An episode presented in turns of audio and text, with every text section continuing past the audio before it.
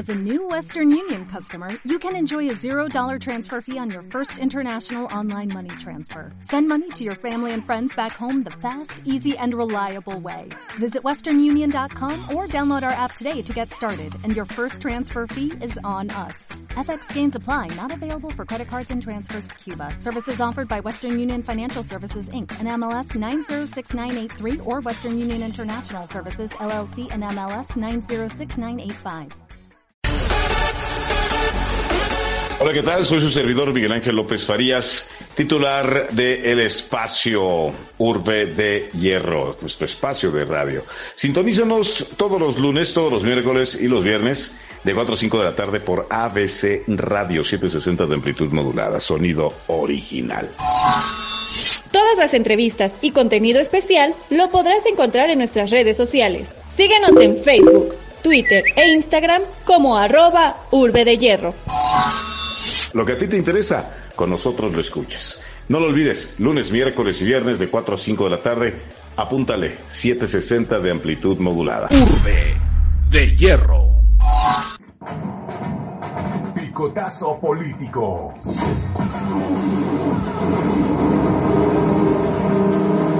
Una carpa en cada hijo te dio. Grito de batalla en un paseo de la reforma que bueno, pues se trasladó de ser corredor de la emperatriz Carlota al territorio más concurrido para los que no están de acuerdo con los acuerdos. Pero vayamos a las estampas, la del 2006, con un movimiento que llamaba al voto por voto, casilla por casilla. Movimiento violento, arrebatado, paralizante en todos los sentidos, pues muchos se vieron afectados en sus empleos, negocios cerrados. Recordemos que aquel primer movimiento fue a cargo de profesionales de la protesta, alquilados para tal fin. Las calles siempre ha sido lo suyo, y la voz del entonces candidato perdedor llenaba de histeria todos los medios. Avancemos en el calendario y hoy tenemos a un frena que pide, exige sacar a patadas a el mismo que inauguró lo de las carpas en reforma. Solo que lo de hoy es un gesto descafeinado. Y no porque carezcan de razón. Hay que decirlo, son mexicanos fastidiados con un gobierno que les ha incumplido a la mayoría de todos. Argumentos no les faltan. Solo que una especie de caminata en solitario es lo que representan. Y no por falta de apoyo. Seguro estoy que muchos mexicanos estarían gustosos de sumarse a esto. El problema mayor radica en el que al achicarse su estatus de manifestantes, han optado por la suma de otros movimientos como los feministas que le decía hace unos segundos se presentan en este momento aquí en Paseo de la Reforma. Y ellas, que ya saben cómo hacer que las volteen a ver, es que comenzamos a ser testigos de un incremento en la violencia. Parece no haber retorno en este punto. La gravedad de la situación radica en que el reloj va reuniendo cada vez más agudos en las posiciones. Las agresiones parecen ya no tener fin. Esto es muy delicado, pues las puertas de Palacio están dispuestas a endurecer más su cerrazón, echarle chapa, acusando a los conservadores de manera infantil, pues esto habla de la arrogancia gubernamental dispuesta a no aceptar que se lleva una ruta de colisión difícilmente curable. Los que hemos visto de cerca las manifestaciones y conocemos los niveles de confrontación, sabemos que esto va para largo, con los resultados que todos podemos imaginar. Total, para un gobierno que poco ha hecho por los muertos, ¿qué más da? Un poco más de sangre en Paseo de la Reforma. Soy su servidor, Miguel Ángel López Farías, no es regaño, es picotazo político. Urbe de Hierro. Y bueno, hay un estudio muy, muy, muy interesante que refleja precisamente un, un cuadro realista de lo que ha sucedido con los adolescentes, los jóvenes mexicanos, que en cuarentena han tenido que lidiar en contra de la violencia en estos procesos pues, que uno creería que no tendrían que darse entre la familia, pero que se da y muy seguido. Leíamos hoy tempranito en el chat de noticias pues a un padrastro que violó a una niña de tres años allá en Nayarit. La, la, lleva a los eh, servicios de emergencia, golpeada, eh, moribunda, a esta pequeñita, y pues nada, resulta que fue objeto esta, esta Michelle, de nombre Michelle, una pequeñita, imagínense, eh, imagínense el calvario de esta criatura. Michelle, tres años, violada por su padrastro, porque la mamá tuvo que irse a trabajar. Eh, y este imbécil, bueno, por fortuna fue detenido pero así como este hay muchos y en esta época pues de guardarse han sido los jóvenes, los adolescentes los que han los que han sufrido este, este tipo de cosas. Y por supuesto, quien maneja el tema, quien tiene no solamente los diagnósticos, sino también algunas de las salidas prontas, es mi queridísima amiga Rosario Alfaro Martínez, directora ejecutiva de Guardianes. Charo, qué gusto saludarte. Miguel Ángel, ¿cómo estás? Es un gusto estar en tu programa. No, al contrario. Bueno, platícanos sobre este estudio. Pues fíjate que encontramos unos datos muy interesantes. Primero que el 50% de los adolescentes en México dicen que sienten que esta etapa de confinamiento ha sido negativa, que se han sentido desmotivados y sin ganas de hacer muchas cosas. E incluso un 20% dijo que se encuentra ansioso, irritable y poco tolerante, lo que hace que esta etapa de confinamiento se convierta en un tema muy grave, porque no es lo mismo que los adultos estemos hartos del confinamiento a que lo estén los adolescentes que están construyendo su personalidad y que están intentando tener una personalidad adulta más sociable. Una cosa muy grave con respecto a la violencia es que el 40% dijo que han sufrido violencia en su casa. ¿No? La casa, aunque se ha convertido el espacio más seguro para guardarnos de la pandemia de COVID-19, se ha vuelto un espacio inseguro para adolescentes y jóvenes en caso de violencia. Y esto entonces ha hecho que se refugien más en la computadora, en, en Internet. 30% dice que ha sido sin supervisión, que no se les ha acompañado en nada para este proceso. Y lo que vemos es que han consultado páginas pornográficas para adultos y también han hecho sexting. Eh, esto que estás mencionando es, es muy importante, ¿no? Eh, el haber perdido contacto con nuestros jóvenes, pero aquí chocamos también con otro aspecto, Rosario. ¿Qué sucede con aquellos padres que se ven la necesidad de, de, ir a chambear? ¿De qué manera podemos o se puede garantizar, pues, alguna especie de bolsa de protección para estos jóvenes? Pues mira, fíjate que justamente ellos dicen que la violencia ha subido en su casa por desacuerdos familiares y por problemas económicos.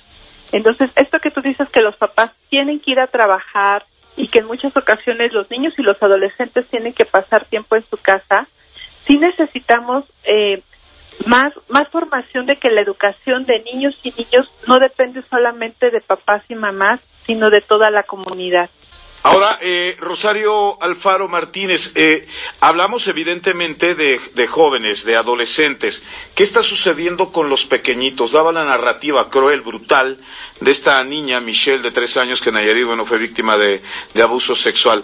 Ahora que tenemos un tema tan... Eh, asentado de confinamiento, eh, los niveles de, que, de, de, de, de, riesgo para ellos se incrementaron, disminuyeron, eh, quedaron estables. ¿Qué, qué, cómo les ha ido a nuestros niños? Solamente por la observación y por las llamadas que hemos recibido de ayuda y por las cosas que las que nos enteramos no solamente de nosotros como guardianes, sino de otras asociaciones civiles, nos damos cuenta que la violencia a niñas y niños también ha subido en esta situación de pandemia.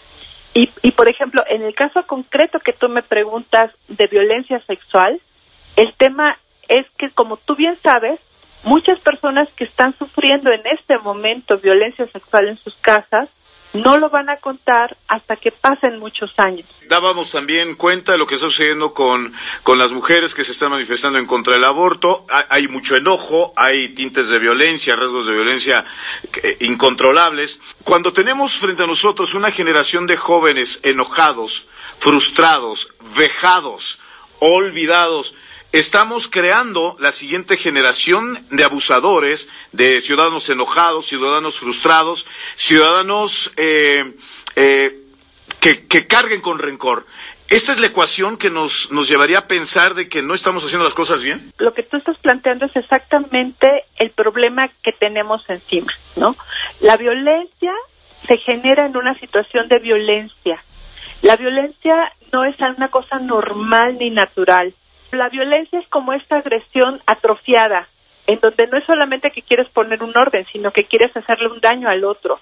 La única manera que tenemos para poder tener una sociedad más sana, tenemos que terminar con la violencia en las casas. Pues Rosario Alfaro Martínez, te mando un abrazo enorme, alguna página donde nuestro auditorio se pueda acercar. Sí, claro, www.guardianes.org.mx Ahí en la sección Quédate en casa tenemos muchas actividades y cursos incluso gratuitos que damos en línea para que cuidadores, madres y padres puedan tomarlo y también para adolescentes. Charo, el abrazo enorme, cuídate mucho. Un abrazo Miguel Ángel. Urbe de hierro.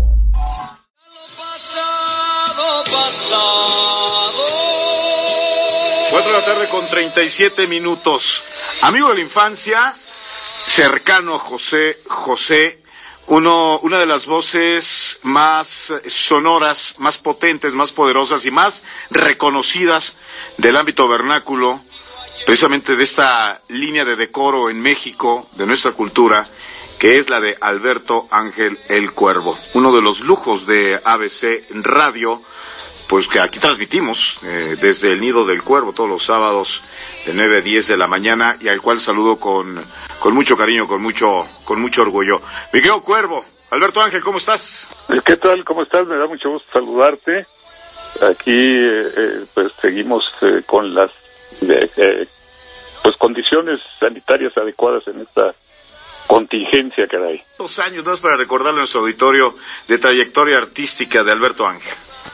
Eh, precisamente en el mes de octubre se cumplen 50 años de mi carrera como cantor, eh, 49 años en mi carrera dentro del profesionalismo de la pintura y 48 dentro de la eh, literatura. Y bueno, me acaban de entregar también una medalla por 40 años en la locución. Bueno, qué maravilla. Oye, me quedo Alberto Ángel el Cuervo. Regálanos algún pasaje de la memoria con don José José. Sabemos que, que bueno, pues compartían eh, cuadra, compartían vecindad, compartían, eh, pues, banqueta. ¿Cómo, ¿Cómo fue esa época? Sí, fue una época muy bonita. Eh, allí en la colonia Clavería, eh, yo vivía también, igual que él, en la calle de Tebas, y convivíamos en, en muchas reuniones eh, de, la- adolescencia. Bueno, él era, era un poco más grande que yo. Eh, yo era de los, como decimos en México, de los chocoyotes, ¿no? De los eh, más eh, jovencillos. Sin embargo, pues ahí me andaban arrastrando a todas las bohemias y recuerdo que en, una de esas reuniones donde siempre cantábamos él y yo, eh, me tocó verlo sentarse al piano y acompañarse la canción de Granada, nunca se me va a olvidar. Y me quedé yo asombrado y dije, caray, qué envidia me da este canijo.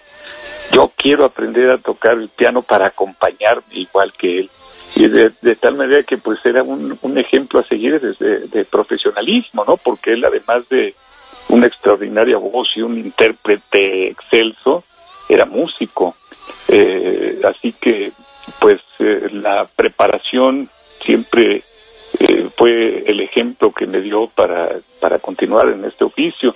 Y bueno, anécdotas personales como encontrarnos los domingos ahí en, en la iglesia de Clavería, en la glorieta de Clavería, yo supongo que todavía está eh, eh, presente y, saliendo de la iglesia era eh, caminar alrededor de la glorieta eh, viendo a las eh, damitas que salían verdad tratando del cortejo de ahí a las flautas eh, que estaban en esa calle de clavería y luego rematábamos en las paletas con los con las aguas frescas.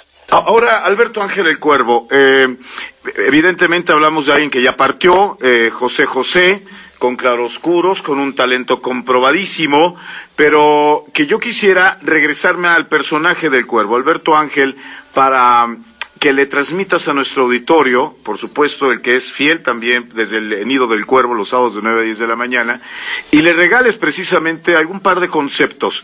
Eh, sobre todo tú, que eres un gran defensor de la música vernácula, un gran cantante de música mexicana, siempre acompañado de la división mariachi, ¿no? Eh, y que pues ha generado enorme orgullo. En un México hoy que, que está repleto de claroscuros, de sombras, de nubarrones, ¿qué nos hace falta, Cuervo, para nuevamente alzar el pecho, levantar la mirada y decir que viva México?